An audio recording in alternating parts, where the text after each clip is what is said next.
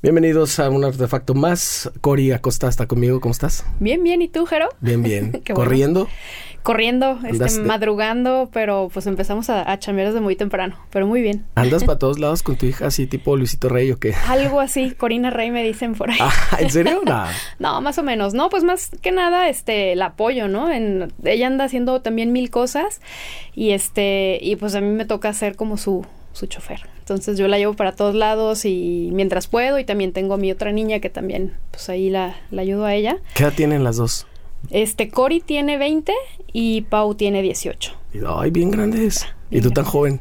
Sí, gracias. Empezaste muy chavita entonces. Sí, pues yo empecé a los 16, bueno, o sea, ya oficialmente a trabajar en, en bares y ese rollo a los 16.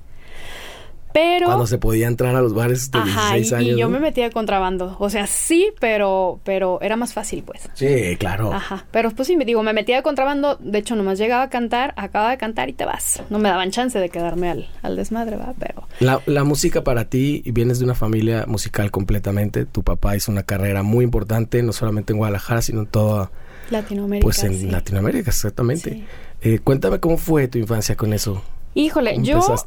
Yo nací, este, pues en una familia musical en todos sentidos, porque desde mis abuelos, eh, mi abuelo fue músico y, y, este, pues yo nací escuchando cantar a mi papá, mi mamá es compositora, este, y pues siempre yo la, la música desde chiquita. De hecho, platica mi mamá que por ahí de los ocho meses de, de edad, De edad.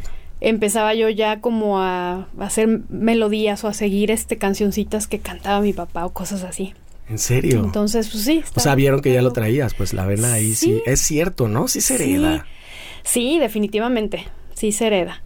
Y este, y pues bueno, yo creo que como a los cuatro años mi papá cantaba en el club de golf Santanita y este, me llevaron, tenía como cuatro años y este, me metía, él, me subía así en el pianito y me ponía a cantar con él dos, tres rolitas y yo bien chiquitita cantaba con él y ya me sacaban y yo seguía jugando. O sea, siempre tuve así como igual no, no, no lo planeaba, pues yo también lo veía como juego o así como el, el pan de todos los días. Pues sí, la cosa más natural, ¿no? Ajá. Es un poco, yo pienso que eso es lo que, porque yo no vengo de una familia musical, pero pues a mis hijos les tocó eso, crecer Mm. conmigo y, y, pues para ellos no es nada extraño un instrumento, escuchar un ensayo, cosas así. Sí, Pues siempre he tenido la duda cómo es para, o sea, que sea natural para alguien. sí, pues para mí, de hecho, mm, no sé, a mí se me hacía como raro ir a casa de mis amigas, donde era como una familia, no sé si llamarlo como más común, o sea, Ajá. donde Sí. no, no existía esa parte y su vida era plana para mí, o sea, no, no pasaba nada. En mi casa era de que todos los días mi papá, hasta la fecha, todo el día, todos los días canta, pone discos, este, agarra su guitarra y este, no sé, igual con, con mis hermanos, mis hijas, o sea, todo el día estamos en esa situación. Y, y en ese entonces, este, por ejemplo, nuestros fines de semana siempre eran cuestiones bohemias. O sea, Ajá. siempre iban amigos de, de, de mis papás, vecinos o familia o lo que tú quieras. Y siempre era la guitarrita, la bohemia y cantaban. Y este, el típico de que siempre la niña, este, a mí no me, en ese entonces no me gustaba que me hablaran a cantar. Y este, buscaba esconderme de cuando ya sabía que llegaban todos, yo, ay no, corría a esconderme, pero en algún momento me, me hablaban, me llevaban y ya, me ponían a cantar con mi papá y, pero todos los fines de semana era como lo mismo, bohemias y bohemias. Qué chistoso. Fíjate que Cianya, la hija de Tibu Santillanes, Ajá. ya ves que, pues también ella, eh, digo, es muchísimo más joven, ¿no? De, de andar por ahí de los veintitantos. Sí, es, ajá, como mi hija, Eh, pero, pero me contaba algo muy parecido que se escondía en Ah, el sí. baño, porque todo, pero era más bien así como toda la familia de que, de que- Ajá, de que ah, ya le iba a tocar el chistoso. palomazo y no, no se podía escapar. Sí. Y yo creo que tú igual, ¿no? chistoso. Sí, a lo mejor nos pasa esa situación. No sé si a todas, ¿no? Pero sí, o sea, en una familia musical, pues todos hacen algo y como que los papás quieren que el más pequeñito escuchen cómo canta y ay, sí, ella canta padrísimo, me gusta mucho cómo Sí, cómo no, es un talentazo. Sí, claro. Oye, ¿y, y cuántos hermanos son? ¿Tú eres la más grande? No? Soy la más grande Ah, sí. y tengo dos hermanos más, Ajá. Manuel y Richo. Que, que, tu música, pues digo, conocidísimo Richo en, en, todo, en todo México. en el gremio ahí. Sí, y, y, tu hermano también es cantante, Manuel. Manuel, este, también le gusta cantar, pero él, este, se dedicó más al, al business, a los negocios, tiene un restaurante de comida, trabaja en, el SAT, o sea, él está en otro rollo, pero sí, le gusta muchísimo la música, más no se, se dedicó como Richo y yo, por ejemplo. Richo ahora tiene su estudio, ¿verdad? Tiene su estudio y pues sí, está grabando con, con mucha gente. Ahorita está haciendo ahí un proyectito que pronto va a salir a, la luz. No, es que no tengo yo luz verde todavía de decir. Ah, no, pues claro. Está bien, pero. Pero, pero está trabaja y trabaja, no para. Sí, sí está así de que no, no para. ¿Y tú empezaste ya como digamos profesionalmente clases y ese rollo o fue todo bien natural? No, fue natural. Digo, yo sí, bendito Dios, este, nací con el don. Yo, yo siempre yo escucho raro eso, ah, nací con el don pues sí. de cantar. Este, pero no sé, siempre ya lo traía, cantaba afinadita, siempre me, me, dijo eso mi papá. O sea, él, empezaba con la guitarra y yo seguía los tonos y siempre se me dio natural. Pero sí hubo una etapa, bueno, estuve como un mes con un maestro este, que se llamaba Pedro Magaña su hija tiene ahorita una, una academia muy padre donde estudió Denise Guerrero, este, creo que estuvo Jafo, bueno, varios también de, del gremio. Y este, pero estuve nada más como un mes en, en clases y ya. Todo lo, todo lo demás fue pues como de oído, ya cuestiones mías ahí. Órale. ¿Y en qué momento ya como que dijiste, mm, me voy a poner a hacer esto profesionalmente? O sea, tú dices que 16 años fueron ya así como que los bares y eso, pero yo toda la vida supe que quería hacer esto. O sea, iba a la escuela obviamente porque pues también siempre pensamos que hay que tener como un respaldo, ¿no? Un colchón de, por si la música no funciona porque es bien difícil. Entonces, este, siempre en la escuela, pero aún así estando en la escuela siempre estaba pensando qué canción quería llegar a, grabar a mi casa o, o, siempre la música presente. Entonces, ¿Tu papá también siempre tuvo como manera de grabar? Sí, siempre en la casa. Lo que pasa es que tú, a, ti te tocó siempre el éxito de tu papá o te tocó antes o cómo estuvo, ¿en mm, qué época fue? Estaba muy chiquita cuando, cuando empezó con lo de Dos Amores. Ajá. Pues no, sí, sí estaba Es la canción que lo persigue hasta hoy, ¿verdad? Sí, ajá, de pero la, One Hit. Ajá, pero la, pero la disfruta, ¿no? Sí, Yo no lo veo que la sufra para nada. Para nada, la disfruta y aparte ahorita ya la le modificó la letra y bueno, hace un relajo, pero padre, o sea, si hace una, una cosa ahí que dice, como han cambiado los tiempos, ahora ya puedes ya tener... puedes tener dos amores, bla, bla, bla. Sí, ya no es complicado. sí, está muy chistoso. Sí. me ha tocado este, hasta alternar con él en algunos eventos.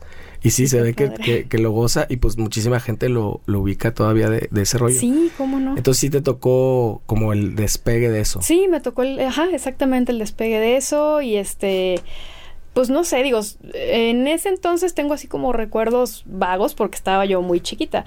Lo que sí es que, como comentábamos, siempre en la casa este, hubo estudio, mi papá tenía sus este, máquinas para grabar de las de carrete. ¿En serio? Y, ahí grababa, ahí grababa, yo tengo grabaciones con él también súper chiquita en esas cintas y todo el proceso este, evolutivo en cuestión tecnología me lo he aventado así, o sea, literal. Aquí en, primera persona. Ver todo, ajá. Claro. Súper padre.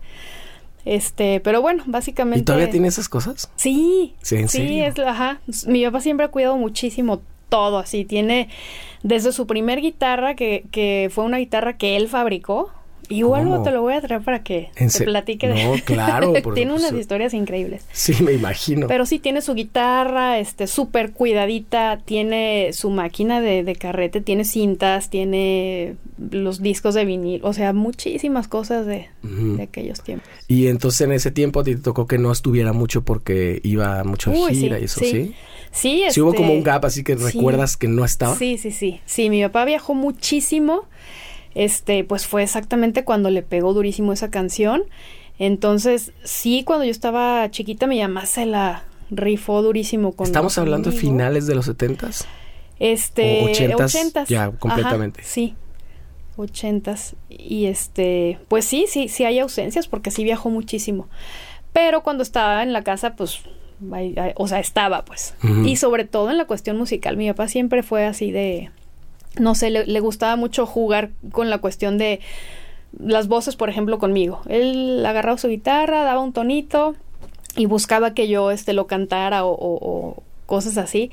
Luego se iba él con la primera y me decía que hiciera la segunda y empecé a afinar mi oído y ahorita es como lo, que más se me da hacer voces. Sí.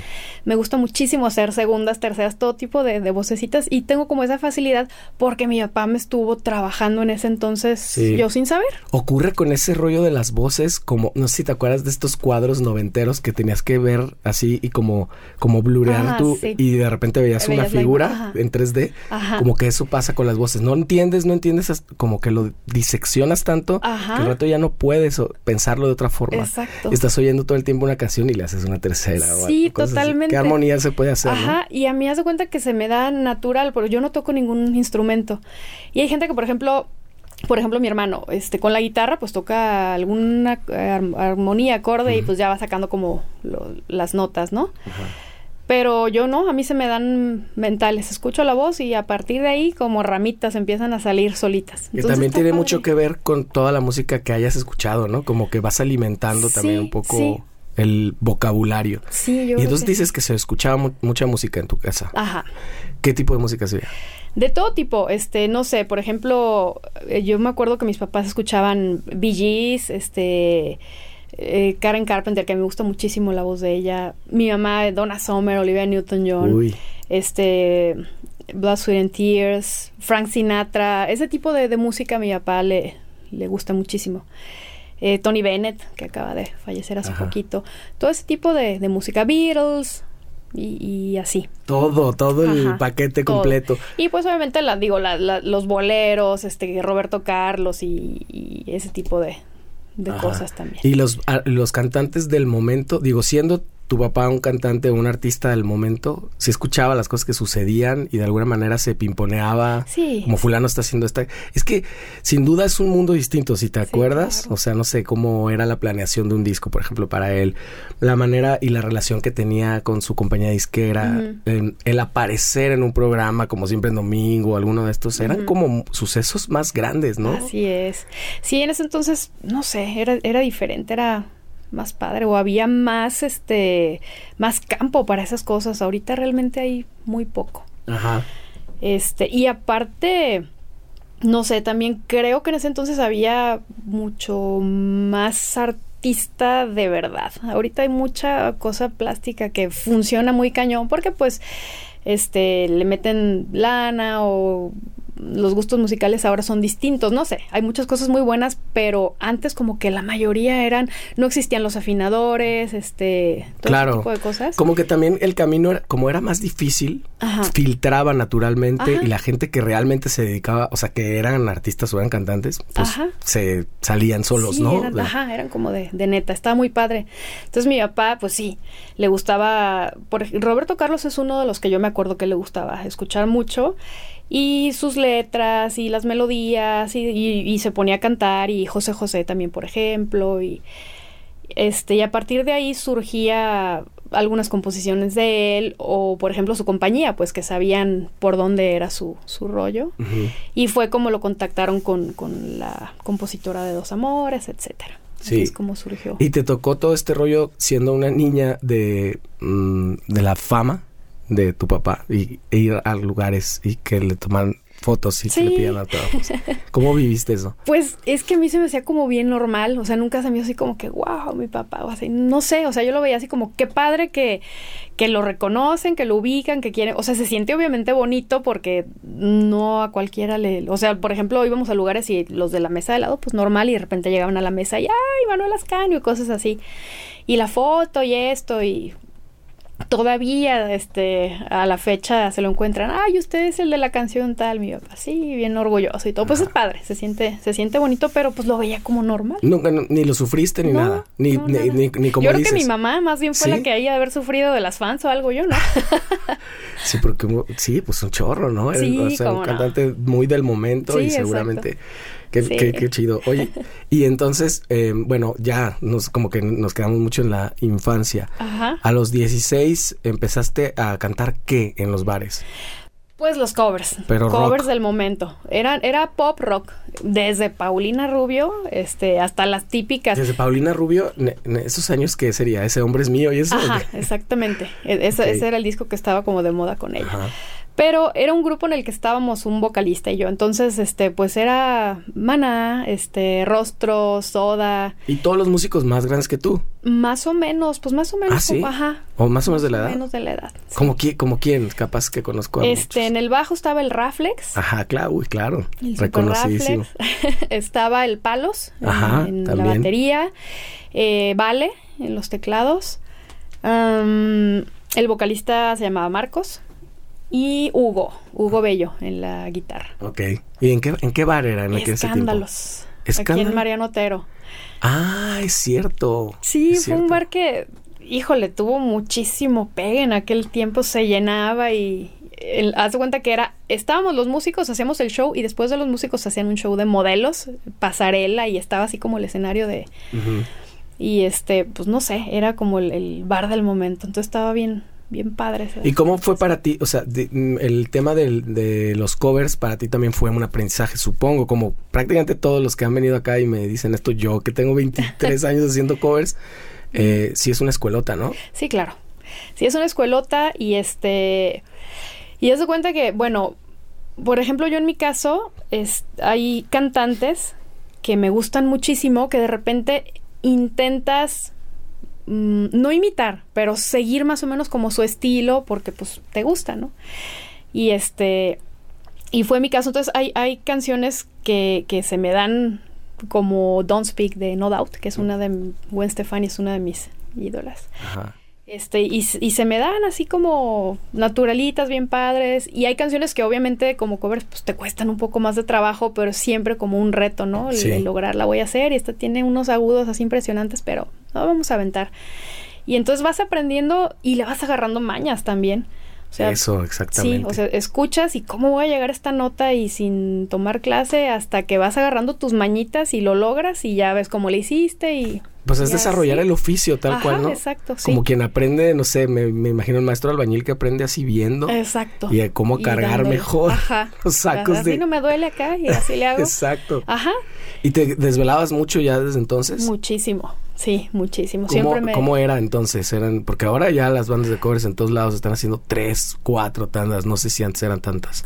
No, antes eran este. Dos. Eran dos. Era muy bien pagado. O sea, valoraban chido tu trabajo. Ahorita no se está bien triste la situación. Sí, es una porquería. Sí, ahorita este vas y tocas, o sea, te quieren pagar súper poquito y quieren que toques cuatro o cinco tandas y acabes a las cuatro de la mañana en ciertos antros y cosas así. Que lleves el equipo además. Aparte llevas tu equipo, antes tenían equipo en los lugares y ahorita no, llevas todo, te pagan una porquería y quiero que me avientes cuatro tandas y no, hombre. Pero es culpa, digo, es la discusión de siempre. Es culpa de los mismos músicos mucho, ¿no? Son, mucho, sí. O sea, son, somos cómplices, o son cómplices. Yo me, yo me desdibujo. Sí, ya Pinto mi raya. Exacto. Pues sí, lo que pasa es que han llegado tantas bandas nuevas, este que con tal de, tocar, o sea, tienen el, sueño de, de, tocar covers en algún bar y cosas así, pues se malbaratan, o sea, llegan y tocan, a mí dame una cubeta de chelas y 100 mm. pesos y yo pues toco. Sí. Y el dueño del lugar, pues con tal de que vayas y le eches desmadre y no, ellos no se dan cuenta si está muy chido o, tocan chido o cantan fregón o, o sea, les vale gorro si está gacho, pero pues la gente va y echa desmadre, pistean y les vale madre, la neta, y les dan sus 100 pesos su cubeta de chela y ahí es donde nos dan en la madre a los que tenemos toda una vida trabajándole de verdad durísimo, esforzándonos, estudiando, etcétera. Sí. No te quieren pagar. Sí, eso. Entonces, tu es triste, pero sí, también es una sobreoferta, ¿no? Sí, exacto. Y es ridículo, hablábamos de que pagan, tienen el mismo presupuesto hace 20 años o más. Sí, Sí, sí, Y absolutamente nada en este país cuesta lo mismo que hace 20 años. Exacto, todo sube y no te quieren pagar chido. o sea, está, está terrible. La verdad es que está, sí, sí es muy triste porque aunque yo tengo también toda una vida este, trabajando covers, me sigue gustando. O sea, no es como que quiero estar toda la vida, he hecho muchas cosas originales también, pero me sigue gustando. Si me hablan para trabajar en algún lugar, voy y me aviento una temporada y todo, a menos de que esté bien pagada. Pero sí es súper triste ver eso, pues que les vale gorro y que de verdad ya no hay espacio, no, no te contratan o, te quieren dar bien poquito y pues no, la verdad es que no vale la pena. Oye, de estas cosas originales, cuéntame qué, qué, qué hiciste de original? Este, en el 97 más o menos, este, empecé a trabajar con Juan Carlos Barraza, él fue guitarrista de Cala, de, Rostros Ocultos.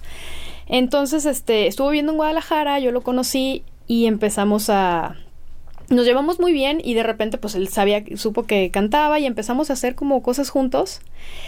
Y este, pero él es de Mexicali. Entonces estuvo una temporada con Rostros y después se, regresó a Mexicali. Se regresó. Y ya. Pero en ese inter que estuvo aquí, como grabamos cositas así, X de los dos, de que se daba y palomeábamos y grabamos, eh, él se quedó como con la idea de, de hacer algo ya bien, ¿no? conmigo. Entonces, este, me habla un día y me dice, oye, ¿sabes qué? Tengo ganas de hacer un, proyecto original. Tengo músicos aquí en Mexicali, pero necesito que tú te vengas para acá. Y pues fue como tengo en el 97 más o menos. Y dije, no, pues, o sea, la escuela y todo ese rollo, pues, ¿cómo me voy a ir? Dije, pero pues, ¿cómo no me voy a ir? Porque la música realmente es lo que me mueve. Entonces, al final decidí irme. Me fui unos meses para allá este empezó a, componer canciones, hace cuenta yo le daba como muchas ideas, él componía, es muy bueno para, para componer. Y este y armamos un disco. Entonces dijimos, bueno, vamos a, a empezar a tocar en covers en un bar y vamos metiendo las canciones originales a ver qué onda. Y empezaron a funcionar y a la gente le empezaron a gustar y las empezaron a pedir y dijimos, no, pues sabes qué, yo creo que esto sí tiene como futuro. Entonces, este... ¿Por el lado del pop o del rock? sí, rock pop. Sí, pop rock, ajá. Más pop, pero sí tenía como sus toques ahí de, de rock un poco. Entonces, este, pues decidimos, vámonos a, México, vamos a buscar compañía o algo así. Y este, nos fuimos a rolar, está bien difícil, o sea, intentamos en varios lugares y de repente nos abren las puertas en Balboa Records, que Balboa Records es filial de Musart. Ajá. Pero este Musart por lo general es, es banda, es este así como más Ok, regional, y eso. pero no siempre lo fue, ¿no? Porque yo recuerdo haber tenido... Mi, papá estaba en Musar. ah, mira. De, de, ahí fue porque hubo como la un loguito como de unas manitas o algo así. o sea, muchos discos que yo tuve tenían ese, logo. Ajá, sí, digo, tuvo artistas buenísimos. Muy buena compañía en su tiempo. Y ya para finales de los noventas más bien se fue... Se fue a lo, ajá, a, lo grupero y ese rollo pero Balboa Records es como la filial en la que iban a hacer la cuestión del rock y del pop y todo esto. Este, apoyados obviamente pues por Musart, ¿no? Pero este, grabamos con ellos, nos fuimos a México, estuvimos como dos semanas más o menos, en dos semanas grabamos el disquito, este, se grababa en el estudio de Musart, fue un estudio padrísimo, ajá, súper grande. Conocimos a, varios artistas del regional que, tenían ellos ahí. Y este, y quedó el disco.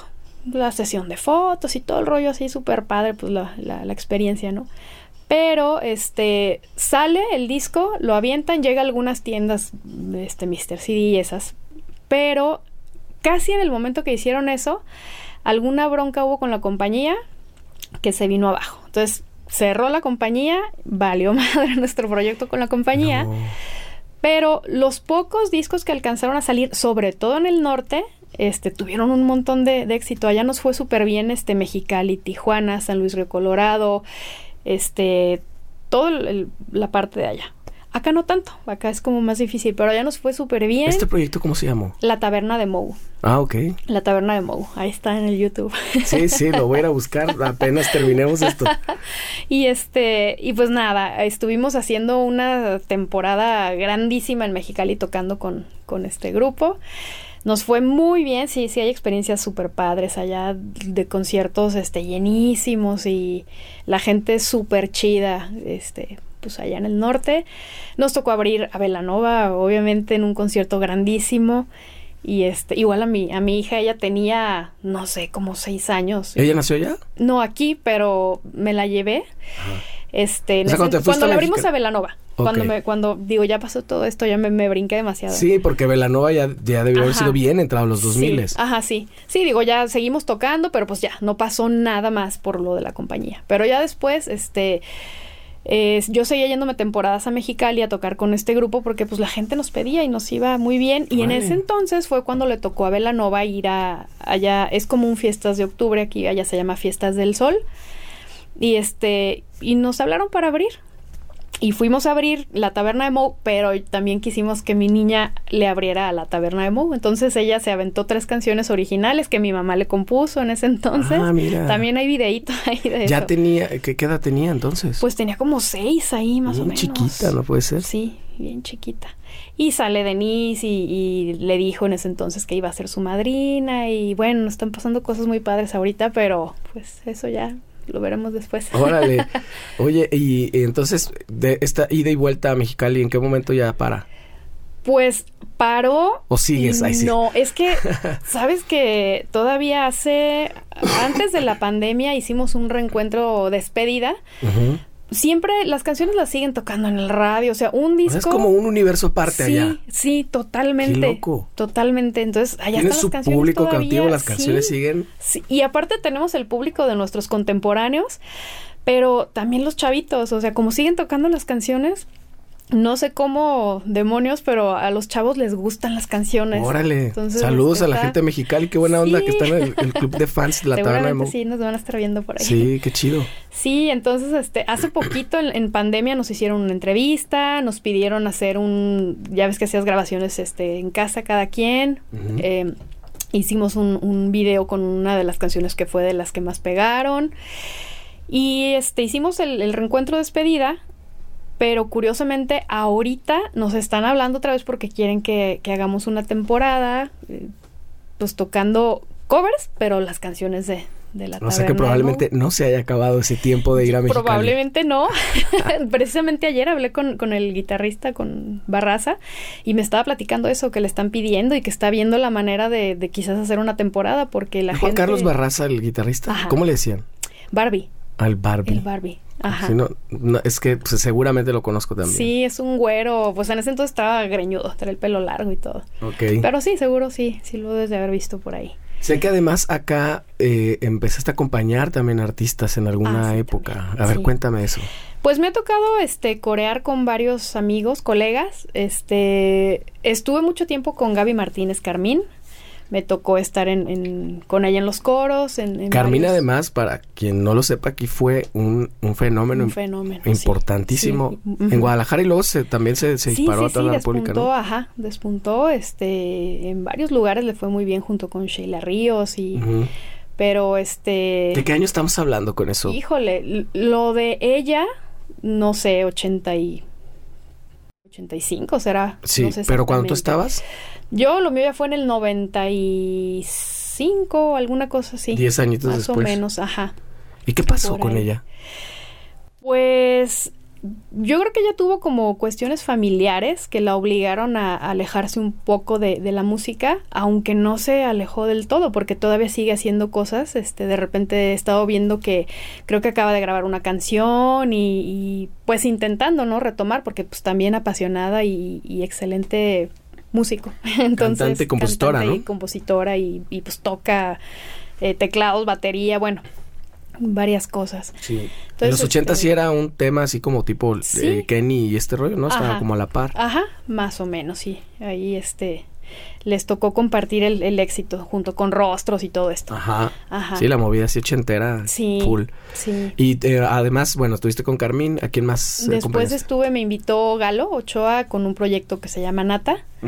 Y este también estuvieron haciendo ahí unos conciertitos. Y Cierto, acabas de subir una foto que si te ves, este, se veía ya hace un rato. Hace un ratote, sí, pues ya me veo como mi hija ahorita. Yo creo que sí, sí hace como 20 años. Más o menos, más o menos. No sé si están ahí en la peña o qué, o se parece mucho el escenario. Era un lugar que se llamaba Doberman. Ah, claro. sí, sí, me acuerdo por la, glorieta. Ajá, exactamente. Claro. Ahí, ahí fue. Ah, órale. Y pues nada, también este padrísimo eh, ensayar con ellos, el súper poderosísimo Nacho. Claro. Cañón su, su batería, así de que durísimo. Yo, ay, güey, nunca me había tocado un baterista que tocara tan eh. fuerte, tan así. Wow, impresionante, ya sé, padrísimo. fama todos lados. Gonza te puede contar una anécdota ahí que le ¿A poco? sí, me parece que le rompió el mazo del bombo. Ah, una vez ahí en el, bar, en el famoso Balibar llegó a palomear. Órale. Sí, y que yo, te, yo traía, yo no me acordaba que Nacho era zurdo y yo tenía como este, pues siempre era como el freno de, no, pues es que nuestro baterista es zurdo, estaba Gonzalo entonces. Sí. Y Nacho dijo, pues yo soy zurdo. Ah, bueno. No, no, Gonzalo estaba llorando mientras pasaba. yo me imagino. Sí, porque le pega con, con odio. No manches, es que este, increíble, de verdad. O sea, nosotros estaban en el, estamos en el estudio pues de, de Galo y las coristas nos teníamos que salir un poquito porque era durísimo, o sea, muy fuerte. Entonces, como aparte, independiente de, del estudio. ¿Qué onda? Ensayábamos, sí. Pero no, padrísimo. Y Carlitos Avilés, pues ni se diga. Este, máster, tipazo. Este, todavía de repente tengo así como comunicación con ellos. Y pues fue una época bien, bien chida de andar ahí poniéndole rock and roll. ¿Y estabas haciendo cosas originales a la paz que acompañabas a gente? ¿Cómo, sí, era? Este, Porque pues además, además este, estabas siendo mamá. Sí, eh, bueno, eso ya fue un poco después. Todavía, este, cuando lo de Nata y Carmín, este, pues no, era, estaba sola. Pero, por ejemplo, este, bueno, también me tocó ir a hacer coros con mi papá, con Manuela Torres, este, con varias gentes en el Teatro de Gollado, Órale. Impresionante cantar ahí. Ahí cero rock and roll. Cero más bien todo. Sí, ahí coritos acá, este boleritos. De gala de, Ajá, sí. Hasta el vestuario, ¿no? Pues otra cosa va. Claro. este, pero después llega el tiempo donde me tocó hacer coros con Velanova. Ahí ya era mamá. Y este, pues sí, o sea, estaba padre porque también ensayábamos en mi casa. Iban ellos a ensayar ahí, este, en mi casa y este no se me complicaba tanto. Aparte mi mamá siempre ha sido un súper apoyo para mí, este con, con, mis hijas, o sea, es como su segunda mamá, si no es que la primera, ¿no? Es ah, como, ¿sí? su, sí, o sea, siempre... Qué chido. Para todo, o sea, me, me ayuda y, y, increíble. Entonces, yo con toda la confianza y la tranquilidad, mis hijas con mi mamá y este, y yo pues trabajaba al 100, o sea, gustísimo. O sea, no sentiste así como que tanto que te quitara eso. Es, un, es un apoyo invaluable, sin duda, ¿no? Sí, y cuando. Y también mis hijas se acostumbraron, porque, por ejemplo, cuando me fui a, a Mexicali, este, que nomás estaba, había nacido Cory, yo pues tocaba en bares y cuando mi mamá estaba en Guadalajara, que yo me tuve que llevar a mi hija a Mexicali, ¿con quién la dejo? O sea, entonces la dejaba o en la casa de la hermana del, del, guitarrista o con alguna tía o con otra tía y, entonces se acostumbró ella totalmente a andar con toda la gente, ¿Ah, muy sociable. Ella, y, y salió muy sociable. Ajá, sí, sí, súper sociable. Oye, y, y cuéntame esta faceta tuya de, de Corina Rey. ¿Cómo te, te, empezó? O sea, obviamente prácticamente igual que tú, me di cuenta que desde los seis años tu hija empezó a cantar. Pues, y, y, la llamaron para un montón de empezó cosas. más chiquita, más o sea, ajá. Eh, de hecho, mi hija, fíjate que, digo, hablando mucho de, de Velanova, porque se han prestado situaciones en conjunto con Velanova para que ella cantara, ¿no? Uh -huh. Este... Están muy, o sea, perdón, pero es un proyecto que está muy, es muy cercano porque además Richo tocó siempre ahí, ¿no? Ajá. Siempre sí. fue el guitarrista no oficial, pero siempre ajá, estuvo. Su, su, músico de, de base, ajá, uh -huh. sí. Entonces, este, pues sí, mi hija siempre escuchó Velanova porque pues mi hermano tocaba con Velanova y este íbamos a los conciertos y ella chiquitita me la llevaba porque ella siempre la música también. Y este Velanova sacó un concurso junto con Warner de Oye Tweety se llama. Uh -huh. Y este y mi hija pues tenía cuatro, cinco años por ahí y este ¿O miento? es que por, por ahí está tras bastidores. Como cinco años. Y, y haz de cuenta que el concurso era a partir de los siete, ocho. Pero con ella me dieron chance porque como ya sabía leer y escribir súper chiquita, dijeron, pues si sabe leer y escribir, debe saber cantar, pronunciar, hacerlo claro, ajá. bien, o sea, para no tener como problema con esa parte. Y este, y aparte, pues sí la recomendaron ellos, ¿no? No, dale chance, que es la sobrina y no sé qué. Y ya entró al, al concurso súper chiquita.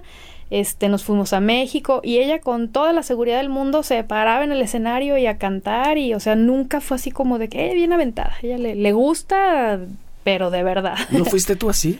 No, a mí sí de, de, chiquita me costó trabajo. Yo hasta la fecha en ciertas situaciones me sigo poniendo nerviosa. Ella se pone nerviosa, pero ese es otro rollo. Como muy por dentro. Ajá, sí le sí. da energía. Sí, Sí, yo no. Fíjate que a mí sí de repente los nervios me llegaban a traicionar y se llegaba a notar en, mi voz así de repente.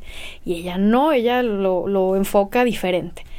Entonces. Pues ¿Estás hablando de la cuarta generación o quinta generación? Sí, ajá. Ya viene revolución. Exactamente, sí, totalmente y este y pues así pasó con ella y se empezó a subir a escenarios muy chiquita y empezó a agarrar tablitas y, y aprender eso. Sí al principio obviamente lo veía como un juego porque pues chiquita ella no sabe ni qué no sabía las dimensiones de, de dónde andaba o así.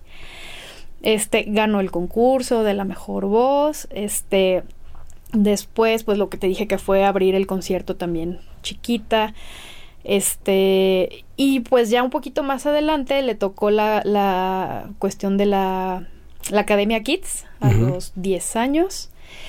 Y este, pues ahí fue como un poco difícil porque se tuvo que ir a México unos meses y los chavitos separados viviendo solos, los chavitos con nanas que les ponían ahí. De 10 años. De 10 años. Y yo no me pude ir con ella por cuestiones de, de mi oficina como yo tenía que trabajar, pues no había como el permiso de que me pudiera ir con ella a estarla apoyando en eso, pero ahí es donde entró al quite mi mamá. O sea, mi mamá siempre conmigo y, después con mis hijas y mis hermanos y todo, pero se va mi mamá con ella esos meses a, Ciudad de México y ella es la que la apoyaba, la que la guiaba, la que... Y yo acá de que yo quiero estar ahí, pero pues no, ni, ni chance. Claro. Una vez tuve oportunidad de llegar, una visita sorpresa y todo pero fue así permiso de ida y vuelta por el trabajo.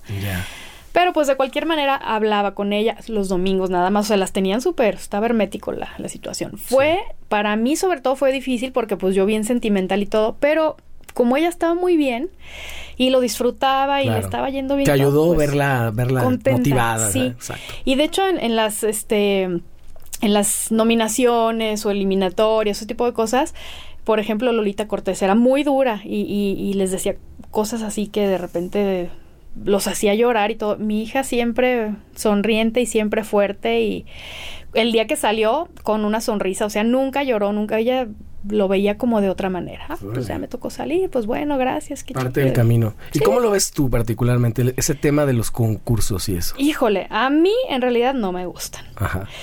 Este, ella tuvo dos oportunidades con eso. Yo en mi tiempo también me tocó ir a Valores Bacardí y este juguemos a cantar y ese tipo de cosas, pero te ah, das qué bonito, juguemos a cantar. ¿Te acuerdas que sacaban los los, las pistas? sí. Yo cantaba la de la mochila azul. Órale. Y Ah, no, pero esa no es de. No, el caballo de palo, El caballo de palo. Esa era la que cantaba. Es que sí cantaba la, mochila azul, pero no era esa cantar. Nada más te quería presumir eso. que la cantaba, sí.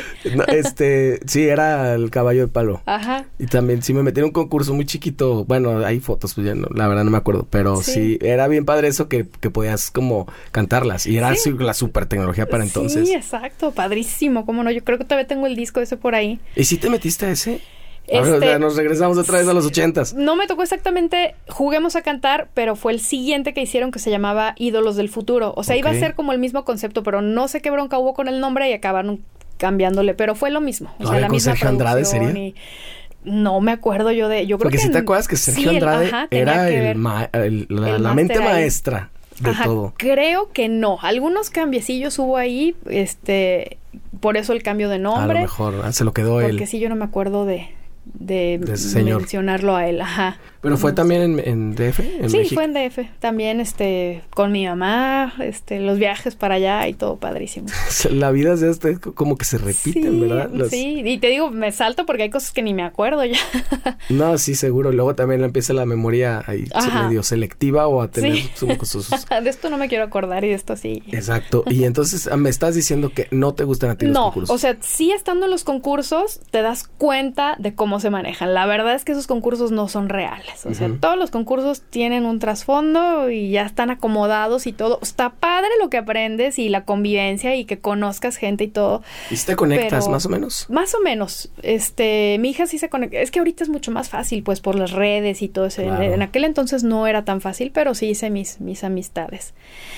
Y este, pero bueno, nos dimos cuenta de los fraudes, de, por ejemplo, yo cuando gané aquí en Guadalajara el, el concurso, bueno, este ganó una chica el primer lugar y yo quedé en segundo. Y se supone que el premio primer lugar y segundo lugar era irte directamente ya a México, ¿no? Para la final allá. Y resulta que el primero y el segundo lugar, pero acabamos de tomar la decisión de que se van el primero y el tercero. Y me mandaron a la fregada a mí. No, pues ya sabrás. Mi mamá habló con este el hijo de Raúl Velasco, le platicó todo, el Arturo Velasco le platicó toda la situación. Este, ahí mi papá pues también movieron, pues ¿qué, qué está pasando? O sea, porque mi papá igual conocía gente, pues nomás queremos saber por qué hicieron eso. Total que al final sí me llevaron se llevaron primero, segundo y tercer lugar. Fue la primera que nos dimos cuenta, no, pues está, está raro, ¿no? Porque las del tercer lugar tenían también palanquita y como quedaron en tercero, pues las tuvieron que meter. Bueno, ya pasó así. Este, en México, pues también, o sea, ya nos dimos cuenta, ¿no? Pues este, aquí tiene que, que ganar fulanito porque es hijo de no sé quién, pero pásensela bonito, o sea, claro. igual y te advertían un poco, ¿no? Ok. Y acá con ella, con mi hija, también este pasó eso, o sea, desde el principio. Es que aparte acá supongo, yo voy a opinar sin saber, pero por lo que veo de lejos es que además de la palanca es también el personaje como es reality y tal, entonces tenía que... A veces está un personaje, digo, la famosísima Yoleta aquí, ¿no? y estas cosas la quiero invitar. Exacto. Este, a ver si, o, sea, como que... ¿Quién les haga show, el circo o algo así? Quien lloraba más o quien lo bullearan más o algo, que tuviera una historia más triste. Ajá, que, que, que tenga pues al pueblo ahí en la pantalla, ¿no? Y ese rollo. Sí, digo, sí, obviamente es parte, ya saben ellos a quién meter y a quién dejar fuera y... Porque desde el casting ves, oye, pero este chavo no canta, ¿por qué lo metieron? Porque es show. O sea, precisamente porque le va a dar de comer al, sí, programa. Sí, yo justo acabo de tener a Janet Sandoval que estuvo en la voz de su coach fue Julián y, le pregunté si tal cual, oye, si están arreglados y me dice sí. O sea, obviamente, yo siempre lo he pensado, te digo, desde fuera, como que pues no necesitan hacerlo de cuántos, de tantos meses. O sea, por favor, es evidente quién canta y quién no, ¿no? Ajá, exacto. Y casi que te puedes dar cuenta quién canta mejor que todos. Ajá. El primer día. Entonces, ¿para qué hacer? Pues obviamente, ¿qué ganarían? va, pues un chingo de dinero. Claro. Exactamente. Exacto. ¿Y ahí cómo le fue? Entonces, pues mal, pues, digamos, no, este, no... No llegó a la final, estuvo, salió en el concierto número 5. Este, a ella la sacaron básicamente que porque estaba muy flaquita y que no comía y que les empezó a dar pendiente. O sea, nosotros, ahorita pues ya no va, pero siempre hemos, hemos sido así como de complexión delgada y todo. Y pues estaba chiquita, tenía 10 años ella, no inventas. Claro. Pero bueno, ella, eh, fue como su, ajá, su, su excusa.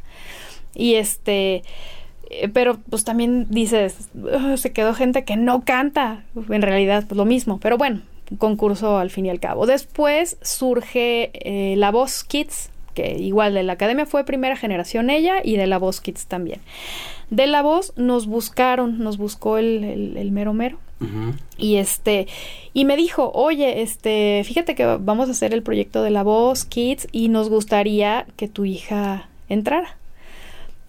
Yo así como que, como no, no habíamos tenido una experiencia tan bonita con el primero, por ese tipo de situaciones, pues de que ya está todo arreglado, eh, dije, pues, ¿sabes qué? Déjame ver, lo voy a platicar con ella y con mi familia, pues para ver qué, qué deciden, sobre todo mi hija, para ver si quiere. Digo, porque así como impuesto, pues no. Entonces, este, platiqué con ellos y al principio me decía mi hija, ay, es que no estoy segura, o sea, sí está padre la experiencia, pero pues ya sabemos cómo son. Pero como nos había buscado el señor, dijimos, bueno, pues va, igual por algo. Entonces, este, ya decidió que sí, este, se fue a México y entró a, pues al ruedo, su, su primer canción, los prepararon. Ahí sí la pudiste acompañar o también desde la larga me dieron chance en el trabajo. Maldita Godínez. sí, no, no manches. Este, pues no, se fue mi mamá con ella y este, y, ay, ese Julián.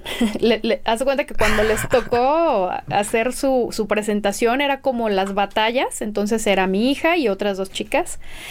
Una canción de Laura Pausini, pues que la verdad Laura Pausini nada que ver con Julián, el estilo y así, ¿no? Entonces, mi hija, bueno, mi hija en su audición a ciega se voltearon todos y ella acabó decidiendo irse con Emanuel y Mijares por el estilo de, de, música de ellos y lo que a ella le gustaba. el, otro era Maluma y la otra era Rosario, pero ella decidió con Emanuel y ah, pues Mijares. sí, fue la mejor elección.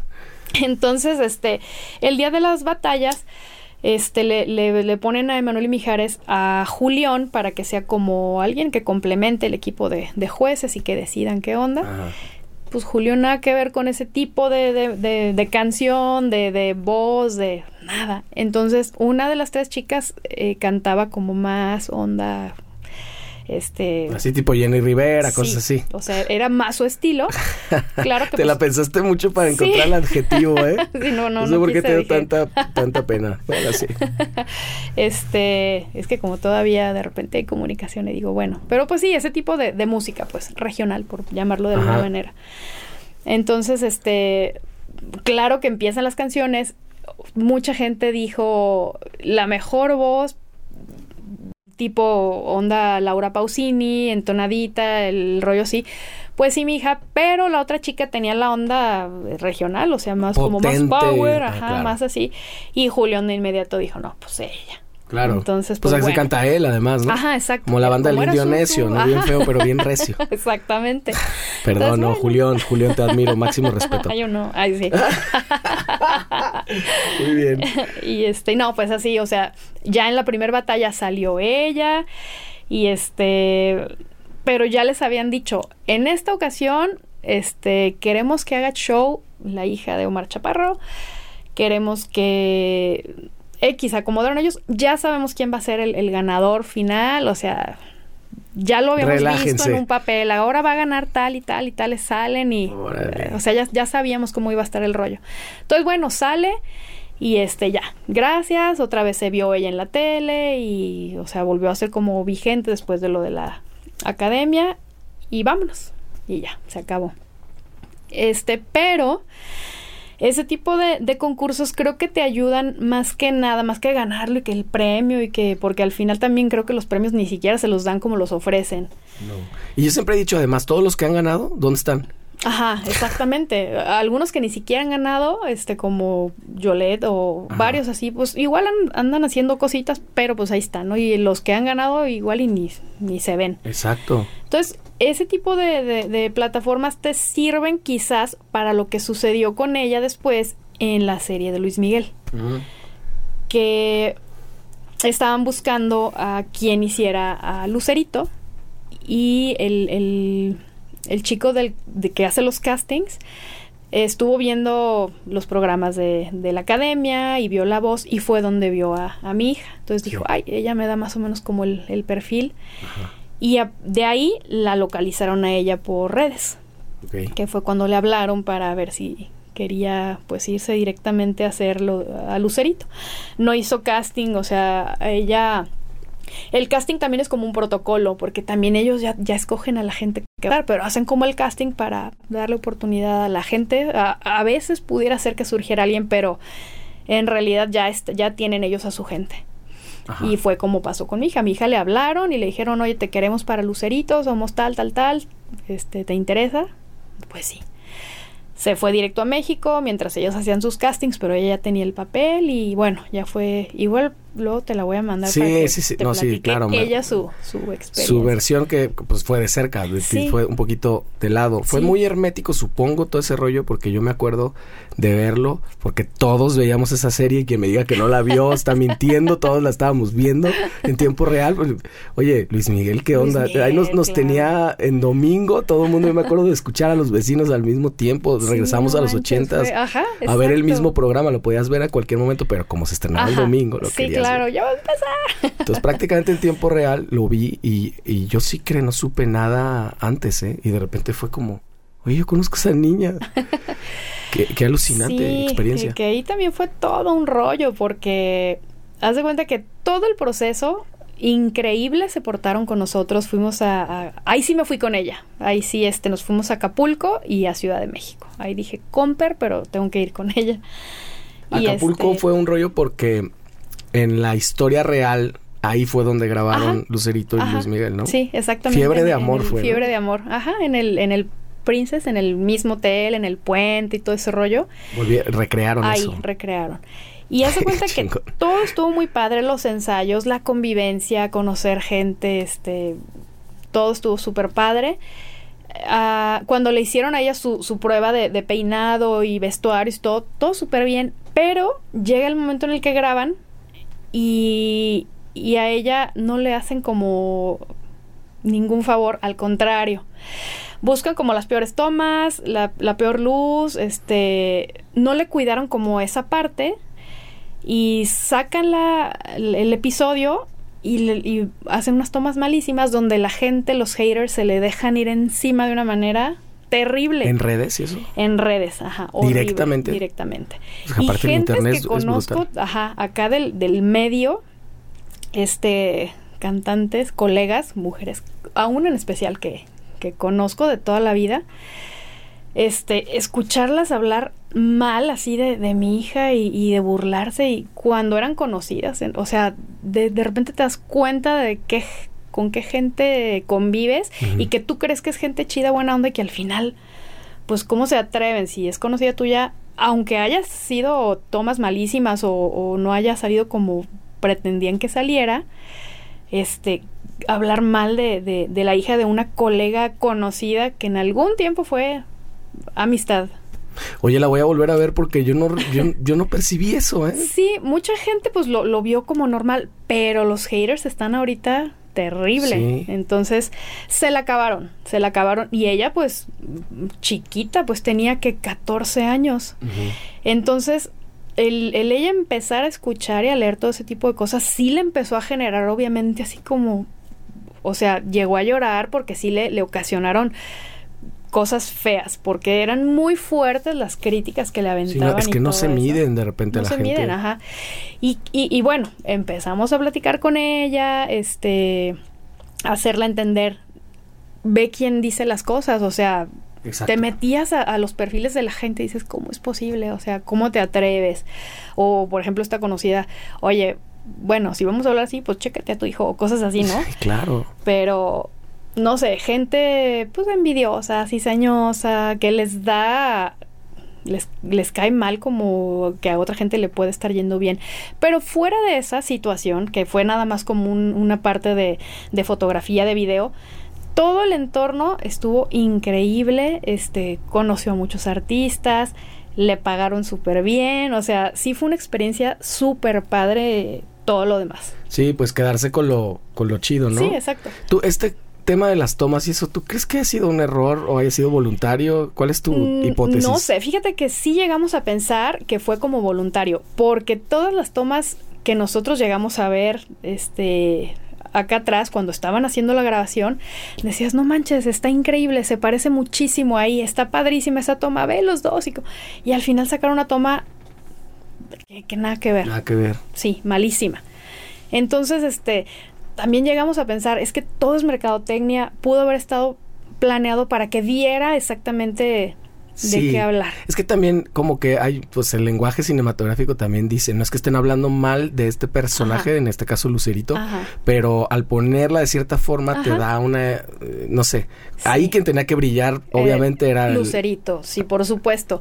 Lucerito, una niña obviamente súper bonita y todo, y este y te digo que había tomas de mi hija que decías no o sea hay fotos y hay tomas que, que dices qué o sea sí se parece obviamente no estaban buscando como a la doble o al doble de Luis Miguel porque también no se quedaron lejos. Sí claro ni siquiera al Diego Boneto no para nada. pero es lo que dicen o sea no, no están buscando ajá ni al doble ni al imitador ni, ni mucho menos. Era como nomás para personificar pero aguas, o sea, si a mi hija le fue de la fregada con Pero también puede ser como siempre, este Luis Miguel se ha quejado mucho de esta parte de hacer películas, que nunca, ah, no se siente orgulloso, no, no le gustó, entonces a lo mejor era como ponerlo todo, que todo estaba mal, entonces, ¿no? Sí. Él era el único que se veía bien, todo se veía exacto, exactamente. Tal vez un poco eso, ¿no? Puede ser, puede ser. Pero pues qué chido, o sea, digo, finalmente les tocó una gran experiencia y, una fama así, pum, de un momento a otro, ¿no? Sí. Se viralizó. sí, o sea, como, como le decíamos, es que la verdad ya quisiera muchísimas haber logrado ser ella, aunque te hayan caído la bola de haters, aunque las tomas no hayan sido las mejores, tú tuviste la oportunidad, tú eres Lucerito en la serie de Luis Miguel, tu voz quedó grabada en el disco de la serie de Luis Miguel con Isan Yunas, o sea, pues, estuvo padrísimo lo, lo que hizo, a final de cuentas es con lo que se queda y lo demás ya después como que lo lo maquinó y dijo, ah, ya, se rió, pues chido. Oye, sí, pero, pero qué diferencia de generación, porque en, a, ti, a ti sí que no te tocó nada así. Digo, no nos tocó nada así de, niños, de tener una respuesta instantánea, que no estoy seguro qué tan bueno sea eso. No me acuerdo con quién lo platicaba, que con Daniel Kitroser, que no, no está bien, pues también. O sea, no estamos como preparados para eso. Ahora que se habla tanto de números de, tengo 15 mil seguidores. ¿Sabes cuánto, cómo se ven 15 mil personas? O sea, o, o tienen 165 mil seguidores o un millón de seguidores. Ajá. Güey, no hay un foro donde quepa tanta gente. Exactamente. A veces no lo dimensionamos y todo mundo tiene una voz, entonces ahí suena, ta, ta, se bate. Y eso, eso para nada nos tocó, porque tú escuchabas, digo, te tocaba el autógrafo a tu papá y, la foto y eso, pero era más en corto, eran cinco personas, tres, no sé. Exactamente, sí, no, no, no, no dimensionas exactamente como, por ejemplo, mi hija que tiene 16 punto y tanto de, de seguidores y lo, o sea, ellos en, en, su generación lo ves y así como que, ay, pues, pues son muchos, pero quiero más. Entonces, igual no se les hace como tanto, pero no, o sea, tienes mil seguidores, o sea, muchísimos seguidores, pero antes, como dices, o sea, igual tres seguidores valían mucho más que sabrá Dios esos quiénes sean o de dónde o, o, qué. Pero ya, o sea, el, el, el tener el, la comunicación o el encuentro que tenías antes que en las ruedas, vamos a una rueda de prensa para que conozcas a tus fans y, este a mí me tocó ir que de repente a una de Caifanes y ibas y veías al artista en corto y éramos poquitos y o sea, me hacía como más humano, pues más más más padre. ¿Cómo ves eso? Ya, te quiero preguntar así de tipo de, a título personal porque a mí de repente no me encanta el hecho de conocer tanto al artista, tanto me refiero a que cuando están desayunando y todo, como que se caen un poquito, ¿no? Sí, sí, yo creo que siempre tiene que haber como una privacidad y un misterio. Ajá, un ¿qué, qué será? O sí, ya ya ahorita de, de plano como eso de la casa de los famosos. o sea, sí, que no que no es algo nuevo además, pues es un fenómeno que vale la pena de repente no sé cómo reflexionarlo, porque cómo es posible que a estas alturas, y que, famosos de dónde, yo que Sergio Mayer, ¿qué, ¿qué es eso? Sí, no, no, no. Pues eso digo, ya son cuestiones de, de, la televisora que buscan pan y circo, ¿no? Para Pero qué bárbaros le, pegaron de nuevo, le dieron la vuelta y está la gente pagando para ver la casa de los famosos. terrible, terrible. Porque eso, eh, eso sucedía con Big Brother hace veintitantos años, yo creo. Pero como ven que realmente eso es lo que les funciona, pues es de ahora por donde se quieren meter. Ya ves que creo que ahorita viene algo con Palazuelos. he empezado a ver anuncios como que acabándose esto va a entrar a alguna situación similar entonces, pues es lo que les vende, es lo que les deja, pues es lo que hay. Pero sí se me hace bien triste que ya no haya un siempre en domingo o un programa chido donde presenten artistas de, neta que vayan y toquen en vivo y que canten en vivo y, que sea padre como antes. Y que además ellos tienen la infraestructura para hacerlo.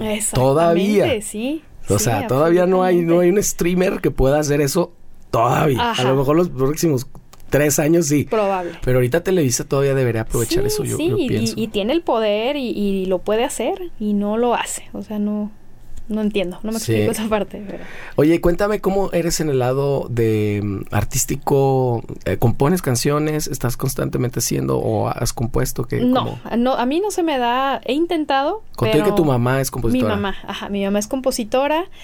Entonces, a mí no se me da la parte de, de la composición, pero como mi mamá compone, este, sí de repente ella me dice, oye, este, tengo una canción para ti o para Cory o, tengo esto, ayúdame a, a, darle como forma a ver qué pasa. Entonces, pues sí, digo, eh, siempre estamos haciendo algo. Mi mamá me, manda sus ideas, este, empiezo yo a, decir, ah, me gustaría esto aquí, así, o la voz acá, acá, con unas segunditas acá, y ahí nos vamos con Richo, y este Richo es donde empieza ya su parte creativa, que él hace todos los arreglos, graba la música, y empezamos a darle como vida y forma a las canciones de mi mamá, o a las del mismo Richo, porque también él compone muy chido, y es donde, pues siempre estamos haciendo algo. O sea, eh, pero ¿cómo es así, digamos, como tu, como tu día a día? Siempre estás involucrada en cosas, pero mm. no sé, me da la impresión de que un poquito como que medio, tal vez no tan articulado. quiero decir así como que no. O sea, no, no vas a algo, no estás haciendo un disco o estás haciendo una cosa. Este, ahorita no como tal, o sea, un disco y eso no, cuestiones originales, no, pero Este, trato de dividirme mi tiempo porque ahorita está bien complicado dividirte este entre hijas, oficina y la cuestión musical, que obviamente pues a mí es lo que lo que me gusta, ¿no? La cuestión musical. Lo otro lo hago meramente por necesidad, que pues todo mundo necesita dinero. ¿Y tienes mucho tiempo trabajando en otra cosa que no es la música? Sí, tengo 10 años trabajando en una oficina. ¿Es, ¿Tiene que ver con lo que estudiaste o tu otro oficio? No, no, no, nada que ver, nada que ver. no, yo estudié diseño gráfico y este y a esta empresa entré básicamente por eso, porque necesitaba trabajar por mis hijas. Y pues llevo 10 años trabajando ahí por lana, obviamente, pero sin descuidar la, la, cuestión musical, porque realmente eso es lo que me mantiene viva, yo creo, además de mis hijas. ¿Y qué tanto te ha pesado eso? Porque los horarios luego de música... Terrible, terrible. O sea, hablando honestamente, he perdido 10 años de mi vida eh, metida en una oficina, porque la mayor parte de mi tiempo estoy en la oficina. Entonces, este, llego tarde a mi casa, eh, apenas me da tiempo para hacer las comidas del día siguiente, para irme al gimnasio, para ver algunas cosas de mis hijas. Pero acabamos de ahorita de hacer un proyecto, no es original, pero es un proyecto muy padre que estamos haciendo este, en conjunto con mi hija, mi hermano Richo, eh, Richie Arreola. Y Chris Ross es este también un baterista muy, muy bueno, que todos vamos como enfocados a lo mismo y es básicamente trabajo, o sea, para trabajar, para sacar lana este es una wedding band y, y, pues nada, entonces estamos en eso. Está padrísimo además. Gracias. Todo el mundo de seguirlo es Muset, ¿verdad? Muset, ajá. Entonces, este, bueno, estamos ahorita en ese proyecto y, y está padre porque nos juntamos a ensayar, estamos grabando este algunas de las rolitas que tenemos en el proyecto, haciendo videos y todo, pues para empezar a, a, moverle por ahí, porque sí, este, se me hace bien triste dejar de hacer lo que te gusta, ¿no? Claro. Entonces. Además pues, no puedes, ¿no? No, no, definitivamente. Ya sea con mi hija, si ella está haciendo cosas de la música, estoy involucrada. Este, o a los proyectos que me invitan a, grabar coros o a este, no sé, todo tipo de, de cosas que tengan que ver con la música, yo ahí estoy puestísima. Pero sí quisimos hacer esta parte porque dijimos, bueno, tenemos ya tantos años trabajando en esto, pues tenemos experiencia, este... Hay que como capitalizarlo, ¿no? Ajá, o sea, hay que hacer algo pues que, que, nos deje como trabajo, o sea, como tal, todo lo que le has invertido durante toda la vida, pues ya hay que materializarlo. además yo le auguro muchísimo éxito porque se notan ahí todos los no sé, suman como 150 años de experiencia ahí. Algo así. Sí, y, entonces pues las tablas siempre pesan. Sí, sí, entonces dijimos, vamos a hacerlo y, y, es en lo que estamos ahorita. Estamos haciendo el, proyecto llamado Muset y esperemos que, que nos vaya bien. Hay algo así en tu carrera, volteando al pasado, que es una carrera muy, muy, muy amplia. O sea, ¿cuántos años de carrera llevas? Yo creo que más que Luis Miguel. o por ahí. Más o menos, por ahí. Sí, es que empezaste muy, muy pues, joven. o sea, ya formal a los 16. Eh, ¿Hay algo que volteando hacia el pasado digas, debí haber hecho esto, no debí haber hecho esto, del, del lado profesional? Pues... O me quedé con ganas de esto y se me fue esta oportunidad, no lo vi. Yo creo que no. Fíjate que he hecho lo que he querido realmente. Hubo una parte que, que no te mencioné, que me gustó, ha sido una parte de mi vida que, que me gustó muchísimo, que este fue ser corista de los contras. Ah, órale. Este, me tocó hacer coros con ellos y fue con Aldo Muñoz, con Ernesto, con Paulo, con Abraham en el bajo y este y Alex Argentín en el teclado. Este, esa época de los contras para mí obviamente porque fue la que a mí me tocó fue la mejor. O sea, amo sus canciones, me encantan las canciones que a mí me tocó corear con ellos, las experiencias de, de, de, los shows que hasta Puerto Vallarta me tocó ir a, cantar con ellos, aquí este... Ahora los viste que, sacaron o van a sacar su disco. Sí, sí, estamos en, contacto todavía y, pues está padrísimo que, que sigan, aparte que traen su, su proyecto alterno a los contras, Aldo y Ernesto. Ajá. Este, pero esa parte de mi vida es una que, siempre voy a, tener en mí así con muchísimo cariño. Escucho las canciones de ese entonces y me, o sea, por ejemplo, ahorita sacaron El Calvario, que fue una de las que me tocó corear. Y me voy, o sea, lo escucho y haz de cuenta que estoy reviviendo otra vez aquella época. No, muy padre. Aparte, todos ellos son increíbles personas, este, músicos, bueno, puro talento. Hay muchas bandas y muchos proyectos que cuando los oyes así, hoy, dices, ¿por qué esto no funcionó y esto otro sí? Sí, exacto. Tenían todo. Exacto, todo, absolutamente. Guadalajara se dio mucho. Sí, muchísimo. La verdad es que no sé, no, no, no entiendo esa parte, no sé si es suerte, si es el, el, momento indicado, o sea, porque ellos definitivamente son una super banda que lo tenían absolutamente todo, o sea, talento desbordado y... Imagen, canciones, todo. todo. Ajá, y y no pasó como debió de haber sucedido. Por ejemplo, Aldo Muñoz para mí es un excelente guitarrista y este y era para que estuviera, no sé. Pero bueno. Sí. Por algo pasan las cosas. Ya sabes que creo, Corín, que sí tienes la respuesta así muy dentro de ti, pero no la tal vez no la quieres decir, no las no las o no sí, claro, como que no la quieres ver porque te voy te voy a explicar porque te lo voy a argumentar. Eh, de venir de una familia de la que vienes, Seguramente has visto ciertos eh, como comunes denominadores de por qué funciona algo. ¿Cuál fue, por ejemplo, el, éxito de tu papá? ¿Cuál fue la clave para el éxito de tu papá? ¿Crees que sí tiene que ver mucho suerte? pues tiene que ver suerte. Fíjate, una de las cosas que, que pasó con mi papá es que sí le pedían que se tenía que ir a Ciudad de México y él nunca se quiso ir. O sea, el, estar aquí en Guadalajara ya era como una limitante para hacer esa situación. Entonces, como él no se fue a México, esa fue como la, primera parte de, que no, no lo dejó ya crecer más allá.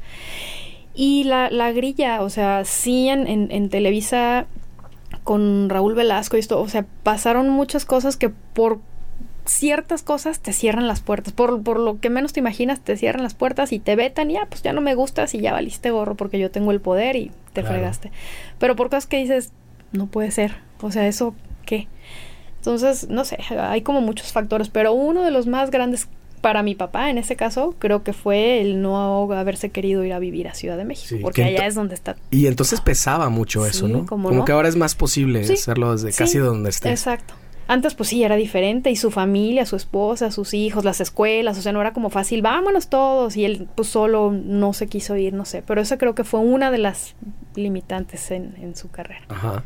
O sea, siempre hay ahí una, una incógnita, o sea, sí es como estar en el momento y en el lugar, la suerte. Richie me lo decía también, ¿eh? incluso con todo y su éxito, dice, sí, sí es un factor por lo menos desconocido. Que obviamente sí es tener como buenas relaciones públicas y tal, entenderle el negocio, tragarte un montón de cosas que probablemente a, muchos de una dicen, no, ¿no? Es, eh, es indigno para mí, listo. Y hay muchos que sí se lo han tragado y, llegan a estar donde están. Y sí, fíjate, yo tuve una experiencia, por ejemplo, con Timbiriche. Ajá. Este, Timbiriche tuvo una época en la que iba a entrar, creo que fue Patita. Nos fue cuando estaba el rollo de que se salió Talía, estaba Vivi Gaitán. Entonces estaban buscando a alguien más. Vienen a Guadalajara y a mi papá le, le comentaron pues, que, que, iban a venir y que estaban buscando a alguien. Yo no iba como tal a hacer una audición para Timbiriche, pero este sí dijeron, vayan, llévala y pues si se da, platican del tema para entrar a Timbiriche. Entonces, llegamos a la rueda de prensa y ya las conocí, todo el rollo, este, bueno, los conocí a Timbiriche y las fotos y pues esa parte es súper padre, ¿no? Pues estás viendo como a tu ídolo, entonces, pues estaba chido. Pero de repente, este, me dice alguien de, de, de su personal, este, oye, ven tú, pásale para acá. Entonces, me pasa, esto eran las ondas de la alegría por Avenida México. En ese lugar había como en la parte de dentro unas escaleras así de, de caracol. Sí. Que después fue Televisa Radio. Ajá, sí. Y este, y bueno, este, me habla el señor, este, y yo, ah, pues voy, pues gente de, de los que estaban en la producción buscando a la siguiente integrante. Y este, me pasan ahí, me sube a las escaleras y de repente el tipo se me deja ir como que me quería besar, abrazar y yo, ah", o sea, me asusté, pues yo tenía 16 por ahí, más o menos. Y, y, a mí obviamente no me, o sea, me asustó y le dije, ¿qué te pasa? Y el tipo, oye, espera, no sé qué. Y no, pues yo me, me bajé y me fui, me salí acá toda histérica y se me cayó, o sea, dije, ¿qué es esto? O sea, todo mi acá que tenía de, de mis ídolos, dije, uy, pues quién sabe por qué tendrán que pasar los nuevos que, que entran o, o, tienes que ser parte de, de, ese jueguito como para, o sea, me aflojas y entras. Claro. Entonces, sí. Oye, pero qué brutal, porque fue así, parece un sueño, es como hasta como un chiste, ¿no? De, de subiendo las escaleras directamente. Sí, ajá, así de, No te lo platicaron. No, para nada, ajá. Entonces, debut y despedida. Obviamente ya ni se Totalmente. Yo me fui, ni siquiera le dije a mi papá, vamos. De hecho, a mi papá ni le platiqué. O sea, yo me sentía, tenía, me daba vergüenza. Entonces ni siquiera le platiqué lo que había pasado. ¿En algún momento le platicaste? ¿Muchos años después o qué? No, yo creo que ahorita que vea la...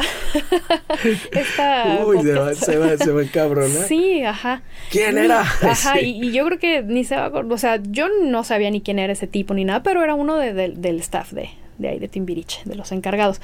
Y sí, obviamente tengo amigos que, que eh, trabaja, bueno, llegaron a trabajar en Televisa, actores o así, que me dicen, o sea, yo entré, pero ya estando en tal programa me empezaron a surgir cosas con Luis Ayano o con ciertos personajes de que o te acostabas con ellos o te vetaban y te ibas de, de, de el carnal de las estrellas. Ajá, exactamente.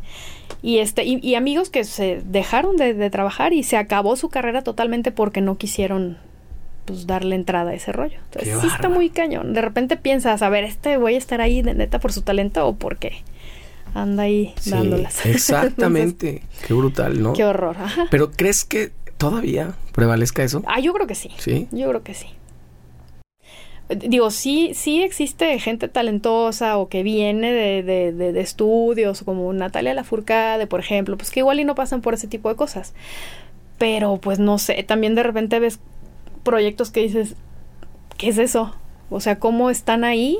A lo mejor. Sí, claro. O sea, por lo menos digo, sin apasionamientos, siendo objetivos, ves, no por talento no es. No, exactamente. o sea, sin duda entonces algo, hay algo. Pero sí, sí es, sí es este sabido que todavía existe ese tipo de. Siempre se escuchan esas historias y estas como, como mm, eh, leyendas urbanas, pero es muy grueso darte cuenta de que sí, efectivamente pasó. Y como esta, imagínate.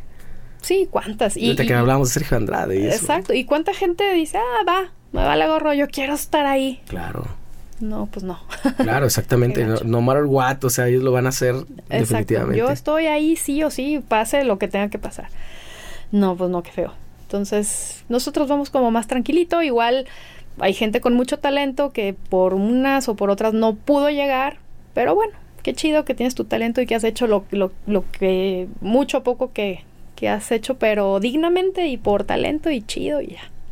Oye, para ti eh, eh, es así como que una meta muy grande y siempre obviamente vas a apoyar a tu hija. ¿Tu, ¿Tu segunda hija también es cantante? Este, ella canta, tiene muy buen oído, es buenísima para hacer voces también, canta muy bonito, pero ella más que cantar le gusta los instrumentos. Ella este ahorita está con la guitarra.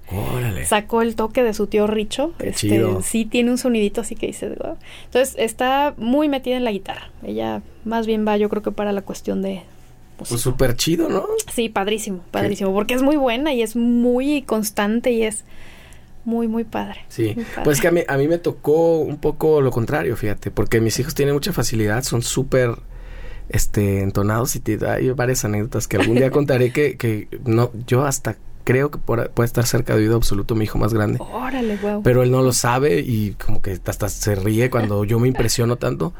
Eh, Ay, qué chido. Y, pero, pero me mandan mucho a la chingada con todo, o sea, clases de guitarra, es como, no, no, no, están con el fútbol, full, quieren ser futbolistas, pero en serio. ¿eh? están todo el tiempo jugando y eso, y no pueden ser más diferentes a mí, porque yo jamás jugué, ni me importa, ni me interesa, no le voy a nadie. o sea, y es, y es como un poco en algún momento, incluso en terapia, fue como de, déjalo ir. Y en el momento en el que más lo quieras, menos lo van a agarrar, ¿no? Ajá. Entonces, digo, yo te envidio un montón porque pues las viste el, desarrollar el talento y, hoy en día pues a eso se dedican y que fíjate que, por ejemplo, Pau, este mi hija más chiquita, eh, o sea, siempre le ha gustado pues la, la cantada, bueno, canta muy bien y todo, pero también ella va más enfocada a los deportes. Desde chiquita, gimnasia olímpica, ballet, la tuve mucho tiempo en patinaje artístico sobre hielo y era buenísima. Nos fuimos a competencia, siempre me quedó en primer lugar. Entonces, siempre, digo, le apoyé obviamente esa parte de, del deporte. Este, aunque de repente, bueno, se nos salió de control con la pandemia, se cerró y luego se pusieron los precios inalcanzables así. Y ya no le puedo seguir ahí, pero en ese inter de la pandemia fue cuando ella, estando encerrada en la casa, dijo, pues a ver, me voy a poner primero con el pianito, el tecladito, le regalaron mi papá y mi hermano su, su piano, su teclado y se puso primero con el teclado, pero después guitarra, guitarra y te dije, bueno, ella solita, digo, yo no le tuve que decir nada. Yo le insistía con la cantada, pero ella no. Yo este cantar no, a mí me gusta otra cosa y de repente pues ya le trae la guitarra muchísimo. Y está padre porque... No, pues está padrísimo, claro. sí. Y desarrollar ahí el talento. ¿Cómo te... ¿Eres muy de, planear tu vida? ¿Eres así muy... muy ¿Para nada? Para nada. y, así ya llevas 10 años en esa chamba y tantos años de carrera artística. Sí, exacto. Bueno, yo te preguntaría, ¿cómo te ves en 5 años? Este, yo me veo siempre plena en la música. O sea, haciendo business, ya sea eh, con mi proyecto, de, yo le, le, le, auguro mucho a Muset. Yo por mí, este, cerrar mi vida con Muset estaría padrísimo. Pero siempre en la cantada, o sea, apoyando a mis hijas, obviamente en lo que quieran hacer y en la música. O sea, básicamente primero la música y, y, pues no sé, digo, cuestión económica, si, si se puede seguir trabajando ahí, pues le seguimos un rato y si no, yo le, le, le apuesto siempre a la música. Pues afortunadamente la música también tiene muchos aristas eh, y, tiene como, como, pues eso, o sea, puedes estar trabajando en distintas áreas. Exactamente. No necesariamente dando la cara. Claro, claro. Y ahorita, este, como está de complicada la situación, también este, hemos pensado, bueno, ponemos algún lugarcito, un, un, barecito, una cueva como la que existió hace muchos años de Freddy Marcos o algo así, donde podamos estar nosotros, o sea, que sea de nosotros y podamos estar trabajando y estar invitando gente y estar generando y cosas. Qué chido está eso. que tenga que ver, ajá. Está bien padre. Pues sí. Suena muy también bien. También andamos ahí mm, planeando cosas. No, y además hace mucho sentido porque es una familia eh, eh, con tan tan reconocida en Guadalajara, tan parte de la cultura tapatía, ¿no? Yo creo. Digo, a mí me tocaba pues desde niño, adolescente y ya más grande estar viendo el nombre de Manuel Ascanio en todos lados todo el tiempo. Digo, ¿te acuerdas de la época de la Peña Cuicacali? que seguramente ahí te tocó mucho. Sí, también. Él se presentaba ahí dos, tres veces al mes, ¿no? Sí, sí, sí. También me tocó ir a cantar ahí con él y aparte con proyectos o con su pianista José Luis Muñoz, que es excelente músico también en La Peña, en un montón de lugares. Yo creo que he tocado también casi en todos los lugares que, han existido. Oye, ya sé, ¿no te pasa? Digo, es, brutal que me pasa. Ah, ahí estaba no sé qué bar, cuando vas pasando por un lado y ahí, tocábamos. ah, y ahí, y ahí era un salón de eventos y ahí era, ya, pues o sea, te vas de aquí al centro. El Wall Street, el, todos, del Jimmy's, este... Mm. O sea, por donde pases había, algo, y ahí tocaste. Sí, exacto. está cañón, ahí se da uno cuenta de la edad. Eso, ya hay mucho camino recorrido. Oye, Cori, seguro nos, nos faltó un montón de decir y ya que veamos el, el, episodio vamos a decir, ah, me falta esta parte. Esto de Timbiriche casi no me lo cuentas, ya fíjate. Sé. Entonces seguro ahí, y si no, está abiertísimo para hacer la parte 2. y si no, hay en comentarios ahí le agregamos cosas. Claro. Te agradezco un montón de, tu tiempo. gracias les, les contamos que vamos a grabar ahorita una cosa y yo tengo el privilegio además de que en mi estudio venga unas voces de, las voces más grandes de Guadalajara. Ay, no, muchas gracias. No, muchas gracias a ti por tu tiempo. Este, te admiro mucho también. de hace muchísimo tiempo que nos conocemos y que hemos andado ahí. Y este, de verdad, gracias por, por la plática. Estuvo padrísima, recordando cosas que la verdad ya ni ni por aquí. Pero muy padre, muchas gracias, Jero. No, hombre, gracias a ti, Cori. Nos vemos la próxima. Chao.